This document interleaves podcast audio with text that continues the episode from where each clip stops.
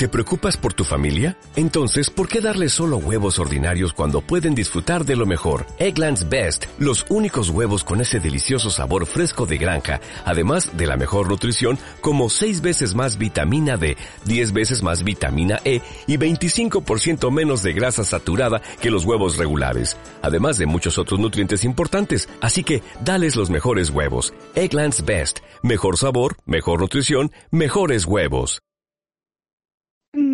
Supongo que si estáis escuchando este podcast Hombre. sabéis que tiene spoiler, pero lo que viene ahora es un gran spoiler. Throw on your boardies and grab your board. Short board, long board, fish board, fuck.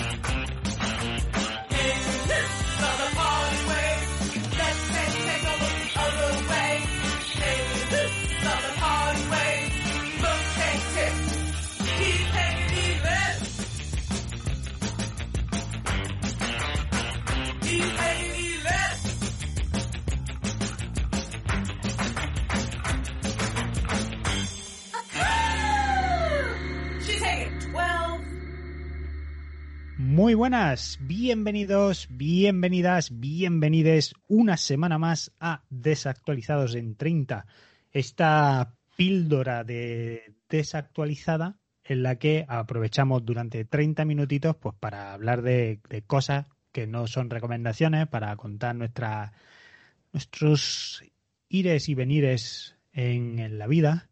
Y el de hoy además lo vamos a utilizar para charlar un poquito sobre el segundo libro de nuestro club de lectura desactualizada, que no es otro que Hechicero del grandísimo autor Sebastián de Castel. Pero chicos, antes de presentaros, eh, bueno, no, voy a presentar y luego voy a decir un par de cosas. Y es que esta semana estoy súper bien acompañado para, para charlar sobre Hechicero. Como siempre, tengo a un lado a Angie, Hola. eh, tengo en una pantalla de forma plana a Luis, Propicios días. pero en HD. Y tengo en las ondas, porque no hay imagen, a Afonso de Don't Fit the Troll, que ha venido esta semana. Se, se- le hemos invitado a que venga a charlar con nosotros del libro. Afonso, ¿qué tal? Muy buenas, mu- muchas gracias por la invitación y con muchas ganas de rajar un poquito. Bien. Uy, de rajar, dice. Ese es el espíritu. a ver si va a ser esto como el episodio 8, ¿eh? Va- No, no, no, no. Tanto no, ta- no, no llega a niveles del episodio 2. Oye, a ver si tenemos que cancelar invitado, ¿eh? Luego cada vez, cada vez que él hable, que sea pi, pi ahí. Ah, Star Bueno, Wars an- mola, ¿eh? Bien, bien. Antes de, de entrar al trapo, lo que os decía, tengo dos cositas que comentaros. Y la primera, sobre todo aprovechando el invitado, es que Fonso y su, su podcast, su, su directo en YouTube, Don't Feed the Troll, celebraron un añazo eh, el lunes pasado. Y resulta que Fonso, pues hace un mes, eh, me comentó, oye, a ver si podéis grabar un vídeo que vamos a poner esta... Y Fue me- precavido y dijo, se lo voy a decir con tiempo para que luego no les pase nada. Bien, Claro, bien. pero me lo dio a un mes de antelación y yo- es que en un mes muy poco, muy poco tiempo. A mí como mínimo tres. Claro, La postproducción y todo, pues lo que tiene. claro, porque empecé a hacer llamadas, estuve hablando con John Lucas, Claro, claro. le dije, tiré de estudio, de mira Katy, que vamos a grabar un vídeo, que tal, ¿sabes? Al final, entre el- toda la popo que ha llevado para los efectos visuales y demás, pues no hemos llegado. no, no hemos llegado a tiempo, desafortunadamente. Bueno, Así lo dices que- de coña, lo dices de coña, pero una de las, de las felicitaciones que tuvimos era rollo Snyder Cut, que nos hicieron unos... Sí, la, la vi, la vi, la vi, curradísima además, blanco y negro ahí, como Esperaba ahora algo, de algo tipo Marvel, pero nada, no llegó, mancha. se quedó, se quedó en el Snyder. Cut. Ese fue el segundo año, pero bueno, tuviste hasta, eh, hasta un rap y todo. Sí, sí, no, la verdad es que la- gente se lo ocurrió. Sí. Hay mucho, hay mucho amor, amigos. Y es que desde aquí ya lo hemos dicho mil veces, Don't Feed the Troll es el podcast que hay que escuchar y el canal de YouTube que tenéis que ver.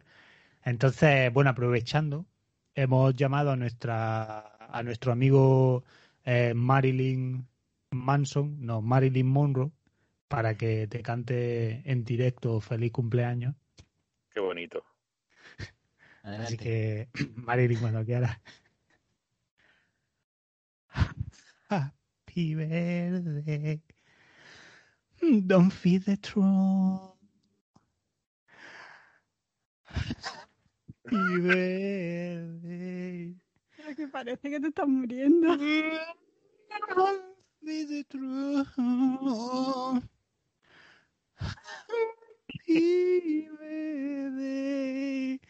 Mira, me estoy mareando. Ay, cuando hago, he hecho mucho aire fuera y me estoy quedando sin oxígeno. Birthday for one year more to come. Qué bonito. Lo he hecho pero Caneda ha salido de una tarta. Sí. Se te ha quedado un poquillo de nata ahí por en la, en la Bueno, naricilla un poco, sí. Ay, bueno, Bonito, Muchas gracias. hombre, encantado. Jolín, no sé si darte la, la felicidad o pedirte perdón por la canción. Un poco de las dos. Desde Esto ya la historia, así que no hay marcha atrás. Y luego ya, antes de verdad que vamos a hablar del libro, la segunda cosa que quería deciros antes de tal es que eh, he soñado que era Bob Esponja. Y me, Ajá, y me ha parecido, digo, esto tengo que compartirlo, porque no, no en Pero plan- eso compártelo en uno que no haya un tiempo limitado. Sí, sí, pero así rápido. No ha sido en plan soñar con Bob Esponja, no, no, es que yo era Bob Esponja. Y ahí iba con Patricio, y- pero ha sido el sueño más guapo que he tenido en mi vida, tío. O sea, ha sido increíble. Así que ahí, ahí lo dejo. Es un pensamiento quizás para otro podcast. ¿Qué tal estaba la piña? Pues en Piña no, pero iba ahí caminando con Patricio, saludaba a la peña. Además, gente pues, normal y corriente, solo que yo era Bob Esponja. Joder, Ha sido bien. guapísimo. ¿Qué cenaste anoche? Mejor sueño, no lo sé, pero lo repetiré. Dicho esto, vamos a lo que hemos venido aquí, que es hablar de, de nuestro libro, Hechicero. Para lo que no lo sepáis, para los nuevos oyentes, eh, Desactualizados cuenta con un libro, bueno, un, un club de lectura llamado Lectura Desactualizada, en el que básicamente decimos, oye, este trimestre vamos a leer este libro. Si os animáis, pues lo leéis, porque sabréis que cuando acabe el trimestre dedicaremos un podcast a charlar sobre ese libro. Y el segundo libro elegido fue Hechicero, que es un libro escrito por Sebastián de Castel, publicado en España por Edición Molino. Edición Molino, y que bueno, es un libro de fantasía juvenil que nos relata la historia de, de Kellen, que es un chaval que está, eh, digamos, va a convertirse en mago para hacerlo, un, un spell, spell, es que no sé cómo Un hechizo. me sale, sí, porque me sale, no, hechizo no, pero me sale en inglés, no me sale en español, tío, que yo lo leí en inglés. Eh, Bueno, básicamente, lo que sea, que él tiene que enfrentarse a cuatro pruebas para, para poder graduarse como atrás. a tres, como para poder graduarse como hechicero. Y el problema es que cuando llega a las pruebas de magia y no tienes magia, Ahí está. Dice, Un Ni un- de ni- problema hay. Ni un triste truquillo de, de- con la moneda, ¿sabes? De, ¿no? ¿Dónde está? ¿Dónde está? Ah, la tiene detrás de la oreja. Nada, ni, ni eso. El pobretico ni eso. y eso.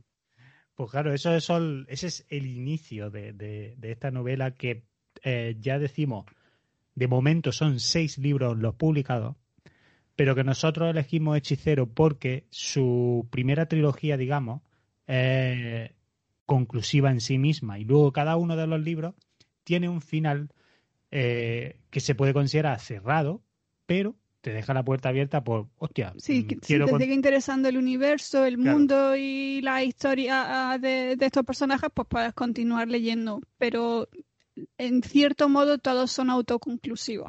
Exactamente. Entonces, a- hasta la fecha sabemos que en España están publicados los tres primeros, o los, Los tres no, los los- dos. los dos y el tercero está a puntito de salir. Aquí en el mundo anglosajón tenemos ya los seis libros, de hecho el sexto acaba de salir hace poquito, pero que es un libro que... Bueno, hace un año ya. eh. No. Ah, pues el séptimo entonces. Si yo lo conseguí antes de la... de la, pande- de la pandemia. Pues el séptimo, pues mirad, siete libros, toma ahí, ahí lo lleváis. Entonces, como, como bueno, como buen club de lectura, la pregunta aquí clave para todos es ¿qué os ha parecido el libro? Y para ser respetuosos, creo que vamos a empezar por nuestro invitado. Venga. Ponso, ¿qué te ha parecido Hechicero? Pues podría decir que no está mal. No está mal. Bien. Me ha- no me ha apasionado. Eh, reconozco que el- los problemas que pueda tener yo con el libro eh, pueda ser más por, por identificarme con personajes a lo mejor tan adolescentes, que ya me cuesta un poquillo. Es un poco que al final no- hay que saber meterse en el papel y, y ver que hay muchas cosas que son niñatadas, ¿no? Mm. Que hacen muchos de los, de los personajes. Sobre todo hay muchos secundarios que son muy niñatos en este libro. Y eso que a lo mejor puede ser lo, lo peor. Me gusta porque las cosas que me gustan, sobre todo, que seguramente la, la trama, la, intriga que tiene el libro, yo no la vi venir. O sea, pues, tiene como un par de giros de, eh, de la trama, eh, bastante pegados, pero vamos, yo no la vi venir. Y, y eso, claro, lógicamente es un mérito que tiene. Pero se me hizo muy pesado, a lo mejor, la mm, lo, lo que es tan eh, lo repetitivo son los combates de magia. Me parecen todos muy similares, muy parecidos y, llega un momento que se, que se hacen pesados. Porque se, eh, todo el peso de la novela, al final, eh, yo creo que recae en, en cómo nos explica la magia de este universo y, y el tipo de magos que hay, que es el mago de combate, el mago de no sé qué. Hay varias disciplinas, varias formas de magia. Y entonces, claro, si no eres un súper mega fan de, de la magia, porque yo soy muy, fan de la fantasía, pero no me gusta tanto la magia como otras cosas dentro de la fantasía, Mm. se puede hacer un, un pelín pesado. Pero bueno, a ver, reconozco que es un libro juvenil que está, está bastante bien. Yo creo que eso que comenta es más de este primer libro, precisamente por ser el primer libro, por necesitar un poco mm, explicarte y asentarte las bases para luego ya poder difuminar un poco más y que no tenga que ser tan mm, explicativo, digamos. ¿eh? En plan de el primero, aquí te estoy presentando el mundo, estas son las categorías Hmm. y, Eso puede y- ser. Si luego no abusan en los siguientes libros, pues la verdad es que estará bien, porque al final aquí te, te cuento un poco todos los, los tipos de magia, eh, que unos magos eh, despiertan un tipo de magia, otros magos despiertan otra. Y Sí, que se- y que según la magia que vayas teniendo, te va apareciendo una banda u otra en el, en el brazo para que la gente a simple vista pueda saber el tipo de mago que eres o en qué categoría estás, digamos. Sí, y bueno, la parte técnica de la explicación mm, está bastante bien. Es que sí es cierto que el- había momentos que el protagonista eh, se enfrentaba por enésima vez al mismo mago, otra vez, al, al mismo eh, mago que le hacía el bullying, y, y es un poco repetitivo. Ya un momento que, que se hace un pelín repetitivo, pero bueno. Sí, eso es un poquito Harry. Potter contra Lucius Malfoy.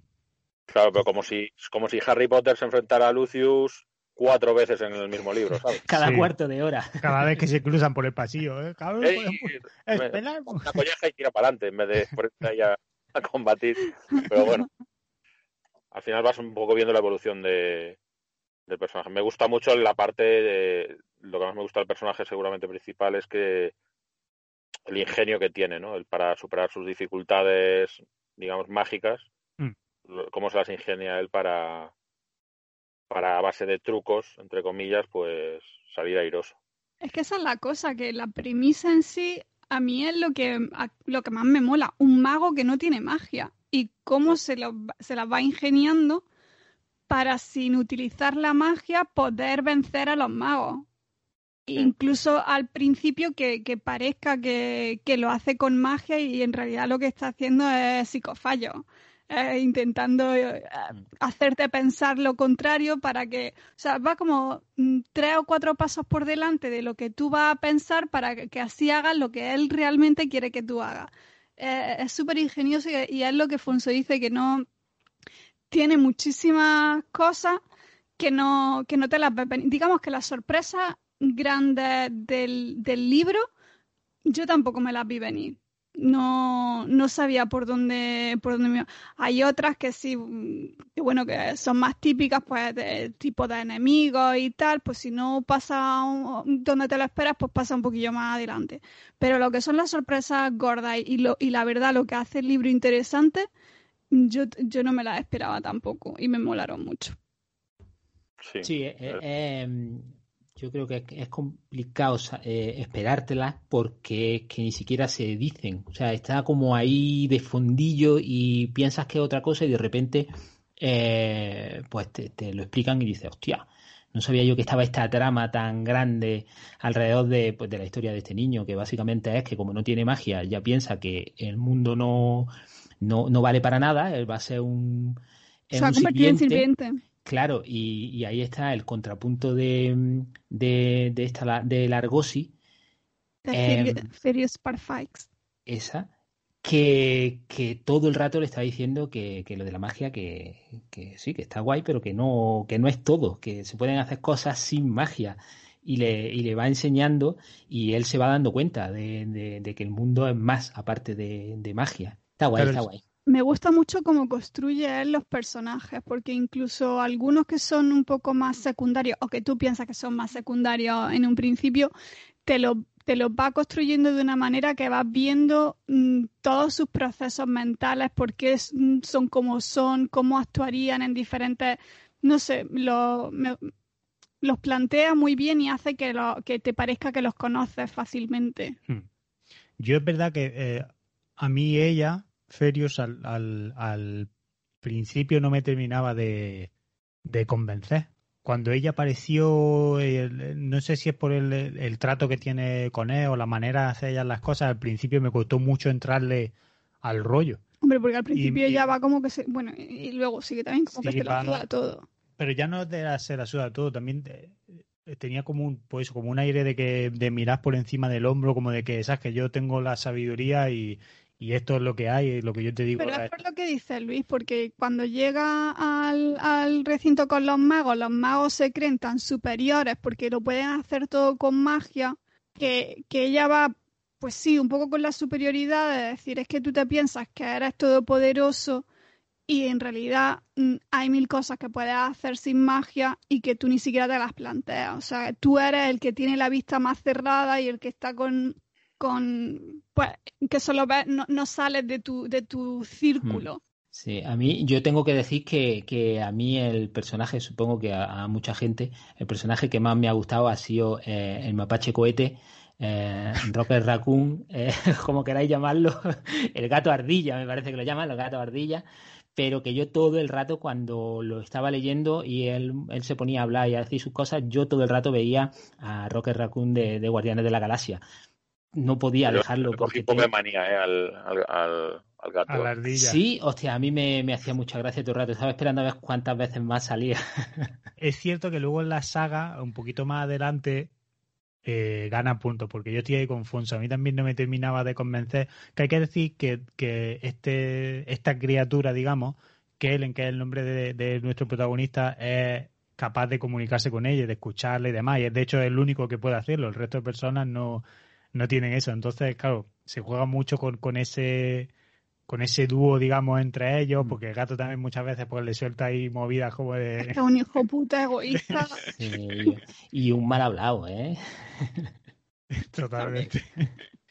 Em, vale, eso sería como opinión general. Me gustaría saber ahora que, o sea, algo que destaquéis de manera positiva de la novela y algo que digáis esto en concreto, ¿sabes? Como este momento del libro aquí, eh, me, me perdí un poco.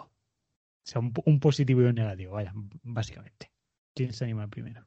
Pues mira, eh, yo positivo voy a decir que me ha gustado mucho eh, el gato ardilla. eh, que vosotros sí sabéis el nombre, pero para mí. siempre- Reichis. El Reichis, vale. Eh, para mí siempre ha sido Mapache Cohete. Y, y me ha gustado mucho, me ha gustado mucho como, como es porque me hacía mucha gracia todo el rato.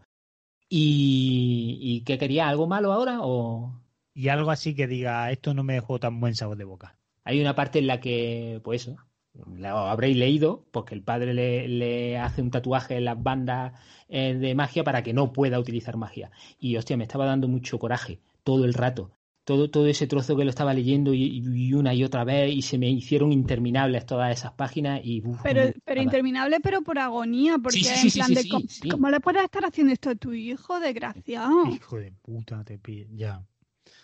Pues bueno, es que. Yo es la ¿qué hermana la que me da más coraje, ¿eh? porque la hermana esa sabelo todo, Mm. ese aire de superioridad, esa, ese, ¡oh! Sí, pero luego a mitad del libro más o menos ya deja de salir y ya está. Bueno, la hermana creo que después más adelante. Sí, pero saldrá. Supongo que, en los otros libros, en los otros libros sí. tendrá que, que salir, porque es un personaje importante. Sí sale, sí sale. Eh, Fonso, ¿tú qué, qué destacarías y qué no destacarías tanto? Creo que, mm, pues mira, de que no me gustara, aprovecho para los personajes que, que menos me han gustado, no porque estén mal hechos, sino porque que es un poco que la, la acabas coge- cogiendo manía.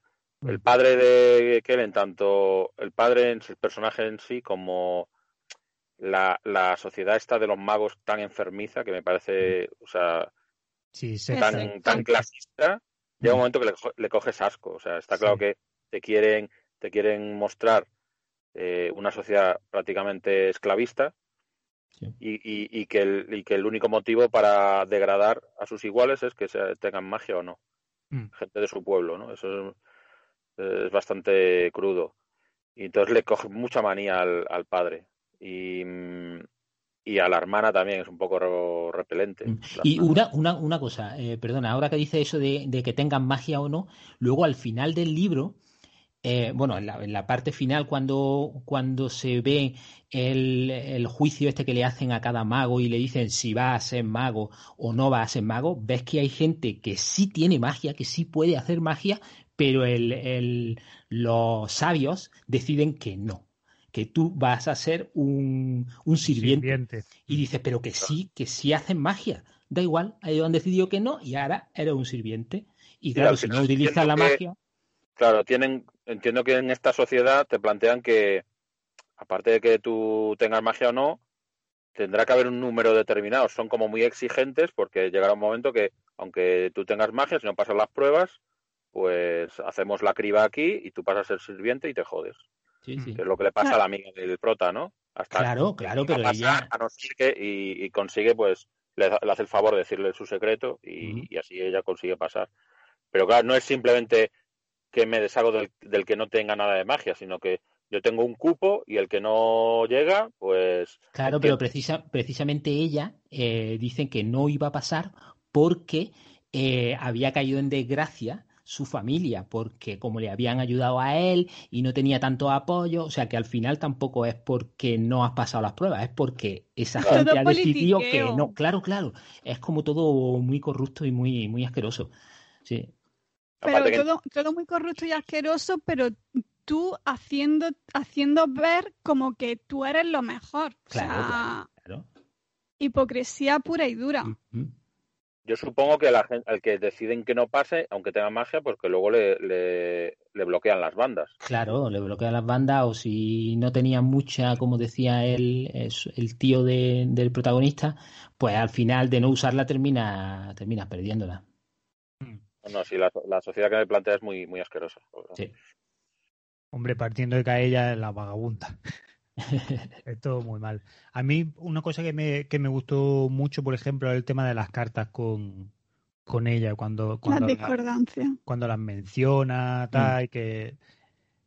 Pues bueno, cosas que es que esto ya me, me lío, ya no sé si es de novelas más adelante o no, pero vamos, que la- lo de las cartas, Mm. básicamente, me gustó mucho, porque es que ella lleva eso como una especie de, de baraja y luego pues va desarrollando el, el asunto en torno a ella y me pareció una idea bastante, bastante guay. Es que eso de que sea como la baraja clásica, pero luego tenga las cartas especiales, que son las que ella da- llama discordancia, que son de cosas que ella va viendo en diferentes Eventos culturas y eventos y que pueden cambiar el futuro, bueno, no cambiar, sino que definen cómo va a ser el futuro, eh, mola, mola muchísimo. Y, y también da a entender como que es una, los argosis son una sociedad, digamos, una, una, una serie de personas que van siempre solitarias, pues eso, vagabundeando por el mundo, intentando Claro descubrir cuantas más mejor, y luego tienen la cosa de eso, de que cada uno tiene sus cartas. O sea, Mm. yo sé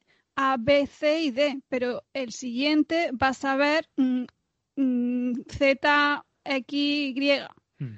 Y entonces, pues supongo que tendrán sus cosas de, pues, de cambiarse información, de cambiarse carta o tal, y será la forma de, de, de dejarse mensajes. O sea, eso me parece súper interesante.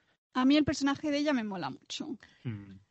Me gustó mucho también la, la parte, que- la- las escenas que tiene Kellen con la, con la viuda. Están muy Sí. guays. Con la Sí. mujer del príncipe. Es que, claro, Sí. como no sé cómo, se- cómo la traducen en español. Sí, pues, que es como la viuda del príncipe que acaba de morir, ¿no? El- sí, Mm. sí, sí, la sí. señora que tiene 300 años y tal. Eh, y me gusta mucho tal y cómo te presentan ese personaje, aunque es muy secundario, el, el- el que se va moviendo y de repente la ve súper anciana y de repente súper joven y tal. Y Mm. las conversaciones que tienen entre ellos están muy, muy guays.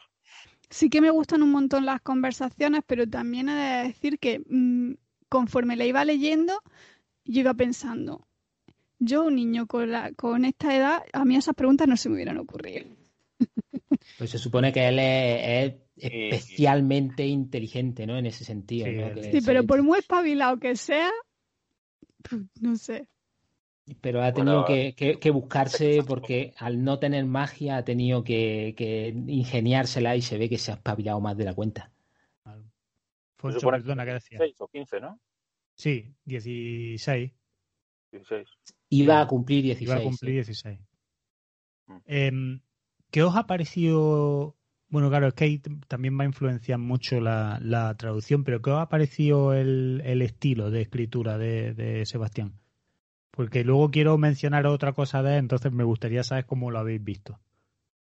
Muy correcto, la verdad. Tampoco. No he visto nada así. No, o sea, ni, ni, ni, ni muy al grano ni, ni muy enrevesado. La verdad es que pues, yo creo que para novela, o que es novela, novela juvenil, está, está muy bien. la verdad. Mm.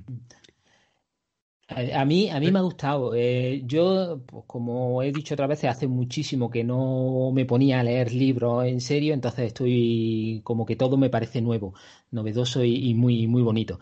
Eh, entonces, a mí el, el estilo me ha gustado y me daba un poquito de, de- salvando siempre las distancias, en, sobre todo en los momentos de, de acción, con todas las cosas que le pasaban a, a, a Kellen. Eh, que parecía que le iban a pasar bien y al final le pasaban mal, eh, me recordaba un poco a, a Terry Pratchett o a Neil Gaiman, ¿no? En, Sí. en- en ese estilo, hombre, no, no exactamente igual que ellos, pero, pero en ese sentido de, en este momento hubiese, si fuese un protagonista, habría tirado un rayo, no sé, no sé cuánto, pero como no lo soy, pues tuve que coger una piedra y pegarle en la cabeza, cosas así, Mm. y, y eso me, me hizo gracia. A mí me ha gustado el estilo. Yo he de decir que mm, a mí me, me ha gustado mucho porque es un tipo de lectura, ya no solo por la historia y tal, pero de la forma en la que está escrito, mm, te va mezclando suficientemente bien las cosas que son más tranquilas, más de contarte cosas con acción, que era en plan de pim, pam, pum, quiero seguir, quiero seguir, quiero seguir, quiero seguir. Como que, y luego, en comparación con el libro anterior, por ejemplo, más o menos de páginas eran más o menos iguales, el otro era un poquito más, más largo. Pero me ha dado la sensación como que este me ha costado menos Sí. leerlo. se- eh, ha sido más es- rápido. es muy contundente. Es mucho Sí. más, más denso en ese sentido y, y luego pues eso ya lo comentamos que el estilo de lectura para mí se notaba que era el primer libro y, y le veía cosas, cosas a mejorar. Esta, era mucho más cliché, cliché, cliché. Y este, incluso siendo lectura juvenil, que suele estar plagada de muchos más clichés todavía, no, no he visto tanto, sí que tiene algunos personajes así más típicos y tal, pero no son los principales y corriendo se los quita de en medio. Es como es como una historia, se puede considerar una historia adulta en un sentido, pero contada en, en personajes más juveniles. Mm. Bueno, pues parece que está bien. ¿Hay algo más que os gustaría añadir? ¿Estáis contentos con lo dicho? Yo Sí, yo- 100% fan Sebastián de Castel. pese a- o sea, lo que, lo que os he comentado, que pese a ser novela juvenil, eh, estaba bastante bien construida, porque mm, a veces el que sea, como decía Angie, pues el que sea novela juvenil, pues tiende a, a exponerte cosas más, más sencillas, ¿no? O, o, o no enrevesarse tanto, y aquí, pues, eh, le, le veo el mérito que tiene el, el conseguir un- unas tramas que, que son no muy complicadas, pero que no las ves venir, la verdad, porque tampoco son súper enrevesadas. Y, pero bueno, tiene sus giritos que, que se agradecen. Así que, por lo general, me ha parecido una, una buena lectura. Muy guay. Luis, ¿algo que añadir? No, yo me queda bien, que para mí es, hombre, no es mi nuevo mejor amigo, pero Sebastián de Castel me cae bien. Es un tío majo. Claro, yo quería aprovechar eso porque Pero espera, espera, antes de eso. ¿Vaya a continuar leyendo o, o- o pensáis que vaya a continuar no leyendo la saga? no los pongas en ese brete. Eh, yo particularmente, a mí me han entrado ganas de saber cómo, cómo continúa. Yo, yo me tengo que leer tanto toda la saga esta como toda la de Blackwing. Soy un maniático. Bien. la, la. Bueno, poco a poco. Pero tú no eres muy fan de, de, de lectura juvenil, ¿no? Mm, No, eh, pero porque por la edad a lo mejor que, que me pilla ya, ¿eh? No, o sea, cuando a mí me, eh, me estoy ahora acercando a fantasía adulta y green dark, pues de repente coger algo juvenil, pues Hombre, un poco pero bueno. A ver, que yo, que digo que tengo 25, pero tengo unos pocos más. Pero, pero la 26, literatura, 27. juvenil, la literatura juvenil me sigue gustando. Mm, Obviamente no te va a no te puedes identificar con los personajes de 16, 15 años, hombre, yo me Ese identifico, es mi, vamos. mi mayor problema es ese, ¿eh? no es otro. El- el- el- la, la poca pereza que me puede dar el leerme una historia de un protagonista de 15 años. Pues Yo es que vale. me los tomo como que voy a leer algo más ligero. Entonces mm, voy con esa, con esa mentalidad. Mm, sé que no, que, que no me voy a encontrar cosas tan oscuras o, o tal como a lo mejor en, en Blackwing va a tener, eh, siendo consistente, va a tener se- mm, teniendo sustancia, pero va a ser más ligero. Entonces, mm, dependiendo del tipo de humor que esté, pues me apetece más una cosa que otra. Pero yo la literatura juvenil mm, todavía me... me Yo gusta. si, si he sido capaz, o sea, si he soñado que era Bob Esponja, verme como un niño de 16 y de, y de menos. De menos, claro que sí. Bueno, amigos, antes de cerrar, sí que me gustaría deciros una cosa. Y es que no es ningún secreto que en Desactualizados somos muy fans de Sebastián de Castel. Nos parece. Es un autor bastante cercano, es un tío ahí, pues bueno, que le da, le comenta en, en, en las redes y tiende a responder. Tal. Un tío se le ve bastante majo. Muy bien. Y bueno, como siempre, muchísimas gracias, Afonso, por va a ser ya nuestro no invitado estrella, sino el, el cuarto miembro, el miembro secreto, Claro, ya es, es como de la Sí. familia.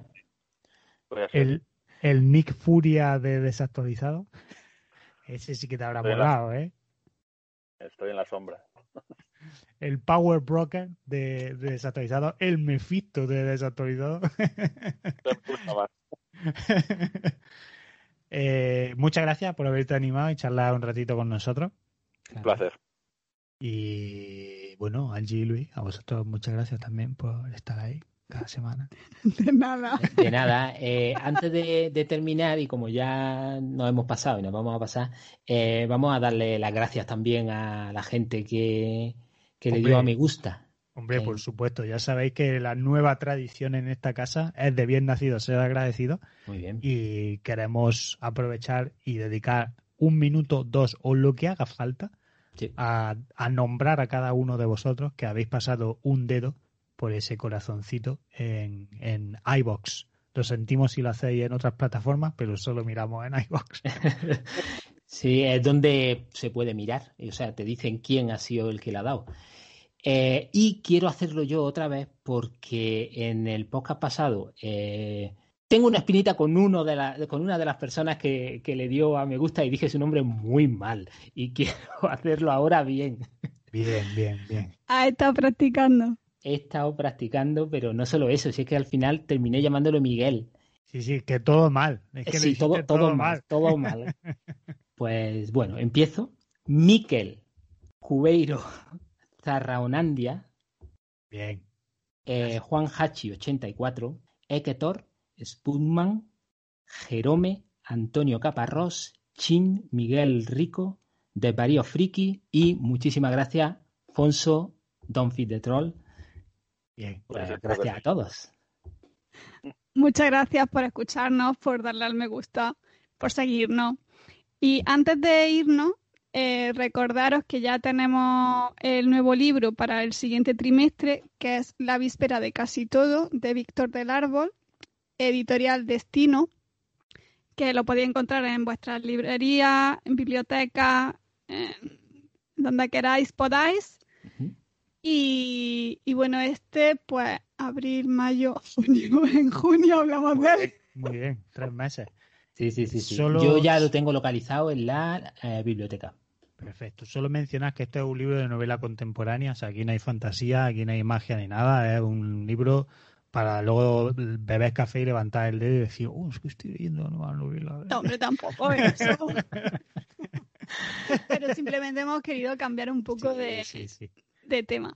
Y muchísimas gracias pues a todos los que estáis leyendo con nosotros, nos, nos digáis vuestra opinión o no, eh, que, nos, que hace ilusión poder fomentar un poquito la lectura y que podamos leer todo el mismo, el mismo libro y, y que lo, y que lo comentemos. Eh, lo dicho, amigos, nos podéis encontrar como siempre en las redes sociales. Estamos en Twitter como arroba desactualizados, en Instagram como desactualizados barra baja podcast.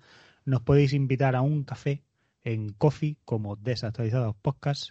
Y sin más, os encomendamos al próximo martes donde charlaremos sobre el esperadísimo capítulo 4 de Falcon and Winter Soldier. Esa serie que a mí me tiene muy loco, a mis dos compañeros eh, los tiene.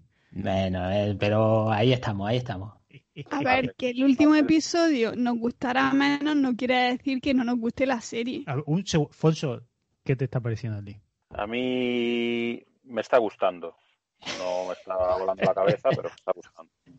Es que yo era su última esperanza. Buscaba Sí. sentirme ver, arropado. soy, soy muy fan, soy bastante fan de Winter Soldier y Falcon, beh, nunca me ha caído muy bien.